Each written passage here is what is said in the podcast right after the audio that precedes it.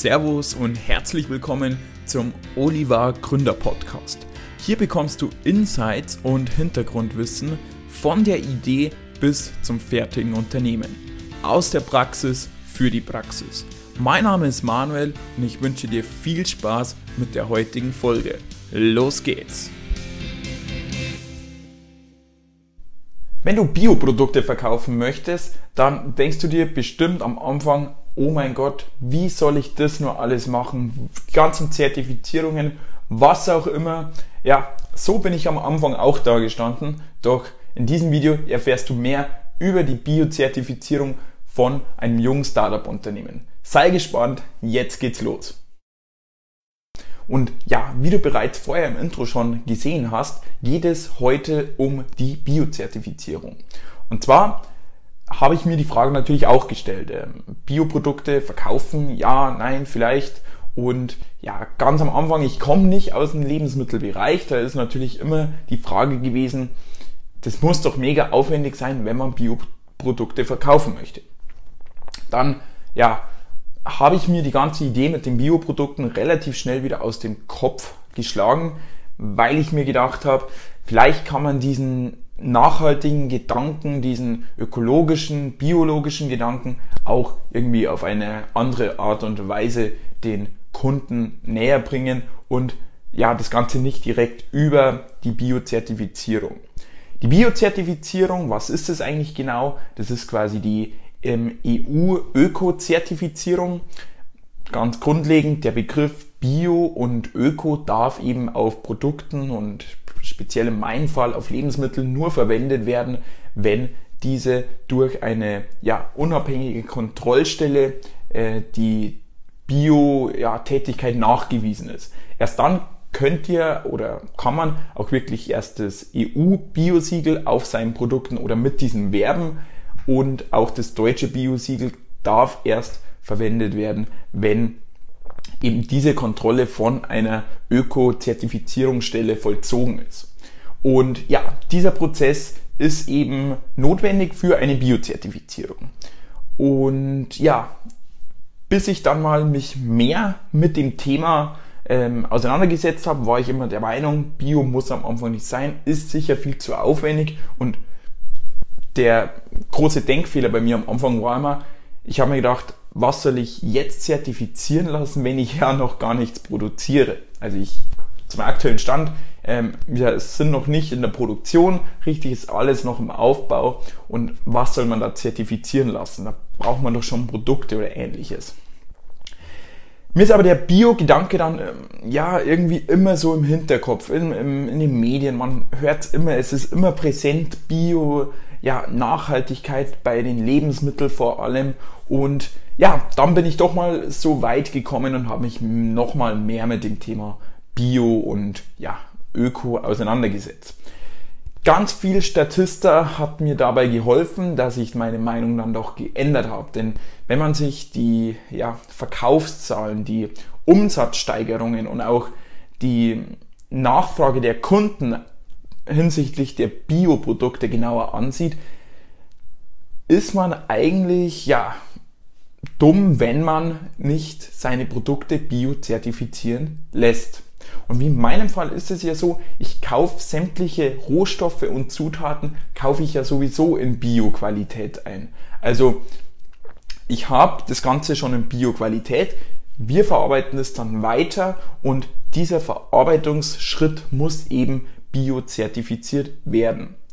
Das Ganze muss, also ich, am Anfang war der Grundgedanke, dass ich ähm, ja, meine Bioöle etc. zukaufe, ähm, die Zutaten, Gewürze und so weiter auch. Und ist ja alles Bio und passt, kann ich nachweisen, ist alles Bio, haben ein Bio-Siegel rauf und dann weg damit. So ist es ja an sich nicht. Also das ist ein Fehl, Fehlgedanke von mir gewesen. Es ist wirklich so, wenn ich Lebensmittel ähm, online verkaufen möchte oder ja allgemein muss ein Online-Shop, das dazugehörige Lager, die Produktionsstätte und ja das Ganze eben biozertifiziert werden, eine eigene Biozertifizierung durchlaufen. Inwieweit das Sinn macht oder nicht, sei mal dahingestellt.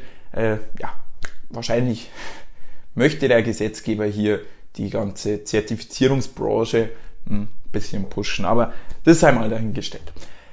Auf jeden Fall, was habe ich dann gemacht? Wie vorher schon erwähnt, ich habe einfach ein paar Startups angeschrieben und habe gefragt, hey, ihr seid so jung, auch erst kurz am Markt, wie habt ihr diese Bio-Zertifizierung erlangt und mit welchen Kosten muss ich hier überhaupt rechnen? Und da kamen wirklich sehr, sehr nette Botschaften zurück, was ja mir wirklich wieder zeigt, dass so ja, dieser Startup Spirit wirklich sehr bei den Menschen verankert ist und ja, hier eigentlich gerne den anderen weitergeholfen wird. Und dann bin ich eben da reingekommen, dass ich gesehen habe, oh, es ist gar nicht so aufwendig. Man, man muss gar nicht so viel Auflagen zu Beginn erfüllen. Und dann, ja, habe ich mir den ganzen Prozess der Biozertifizierung mal genau angesehen, was da wirklich notwendig ist, Schritt für Schritt und bin dann eben darauf gekommen, dass ich als allererstes eine Zertifizierungsstelle brauche. Und ja, da kann man sich bei ähm, Öko-Landbau, glaube ich, heißt die Internetseite oder einfach mal Biosiegel Deutschland oder EU Biosiegel googeln. Da findet man ja eine Seite, wo sehr viel über das Biosiegel steht. Da steht auch der Ablauf des Erstaudits, wie Kontrollen verlaufen, welche Produkte überhaupt, ja, äh, oder was die Produkte für Anforderungen haben müssen, um biozertifiziert zu werden oder ja auch welche Inhaltsstoffe rein dürfen. Also da steht wirklich sehr viel äh, wichtige Informationen, wo man sich schon mal einen Ersteindruck ähm, verschaffen kann. Dann war es eben der Schritt, eine Biozertifizierungsstelle zu finden. Gut, habe ich hier die, ich weiß gar nicht wie viel das sind, 30, 40 Stellen in Deutschland, habe ich da mal durchgeschaut. Dann, ja, die einen sind mehr auf dem Handel spezialisiert, die anderen mehr auf Verarbeiter, manchmal ja nur auf ähm, landwirtschaftliche Betriebe. Hier muss man eben seinen Stellenwert rausfinden. Bei mir ist jetzt, ähm, ich brauche eine Zertifizierung, weil ich Verarbeiter bin, weil ich eben ja Öle verarbeite, etwas dazu mische, diese Abfülle, etikettiere, verschließe. Das ist eine verarbeitende Tätigkeit. Wenn ich jetzt zum Beispiel nur Öle zukaufen würde und diese genauso wie sie sind wieder weiterverkaufe über den Online-Shop, würde es sich um einen Handel, ja, ähm, um einen Handel handeln und äh, da läuft es nochmal anders ab, aber ganz klar, ich bin Verarbeiter. Dann habe ich das so gemacht, wie es mir einige geraten haben. Ich habe einfach mal ein paar Biostellen angeschrieben und gefragt, wie das Ganze so abläuft und was das Ganze so kostet. Und da ist es wirklich empfehlenswert, sich ja einige Zertifizierungsstellen rauszusuchen, um hier wirklich einen aussagekräftigen Vergleich zu erwirken. Denn teilweise war von der Erstzertifizierung jenseits von 800 Euro bis jetzt bei der Erstzertifizierung von knapp 360 Euro. Dann habe ich mit der netten Dame von meiner dann schließlich ja, ausgewählten Zertifizierungsstelle äh, ein Telefonat geführt, wie das Ganze so abläuft, hat mir sehr viel erklärt und hat mir natürlich dann auch irgendwie die, die, ja, die Bedenken genommen, ähm, ob so eine Zertifizierung in meinem Maßstab überhaupt möglich ist. Und ja, dann ging eigentlich alles oder geht alles. Also wir sind jetzt mitten in dem Prozess drin. Deswegen wollte ich jetzt davor noch das Video machen, um meine Eindrücke nochmal hier festzuhalten. Ähm, dann ging das ganz schnell. Man hat so eine kleine Betriebsbeschreibung ausfüllen müssen, wo man quasi Infos über den Betrieb, ähm, über die Prozesse, wo dokumentiert man seine Rezepte, wo ähm, werden oder wie wird der Wareneingang, der Warenausgang kontrolliert. Das alles muss man eben in so einer ja, sogenannten Betriebsbeschreibung festlegen, um sich bei der Kontrolle eben dieser Beschreibung ähm, entlang zu handeln. Dann ist es aktuell so, dass wir immer noch ja ein bisschen hier im Krisenmodus sind, hm, wegen Corona und so weiter. Und ähm, jetzt ist es aktuell so, dass die Zertifizierung nicht wie im Normalfall wirklich vor Ort in dem Produktionsraum, im Lagerraum stattfindet, sondern das Ganze noch äh, online beziehungsweise übers Telefon abläuft. Ich bin gespannt, wie das funktioniert. Also ich habe schon mal alles soweit ähm, parat gelegt, dass ich äh, auf die Fragen des Kontrolleurs natürlich äh, souverän antworten kann. Aber diese Kontrolle ist eben, äh, heute haben wir Dienstag, diese Kontrolle habe ich am Freitag ähm, eben übers Telefon und da bin ich wirklich gespannt, ja, was da im Endeffekt rauskommt. Ich erhoffe mir aber von der Kontrolle, dass ich nochmal guten Input bekomme, ein paar nützliche Ratschläge, was wirklich auf die Größe meines Betriebs angepasst ist, um hier ja wirklich auch nachhaltig, also aus unternehmerischer Sicht nachhaltig, ähm, ja, die Biozertifizierung oder mit Bioprodukten handeln kann. Denn es ist dann so, dass man dann jährlich eine zwar vorangemeldete Kontrolle bekommt, aber da muss man eben alles nachweisen können. Da werden dann Sachen angesehen wie, ja, wie viel Rohstoffe hat man eingekauft, wie viele hat man verkauft, passt es zusammen oder haben sich da vielleicht irgendwo konventionell angebaute oder konventionelle Produkte untergemischt. Dann, ja, Rezepte müssen vorliegen, dann die Kennzeichnung auf Rechnungen, auf Etiketten, das alles muss man eben nachweisen und ja, dass ich hier ähm, keinen Fehler mache oder hier nicht irgendwas übersehe, hoffe ich einfach, dass ich von dem Kontrolleur am, am Freitag nochmal mehr Input erfahre.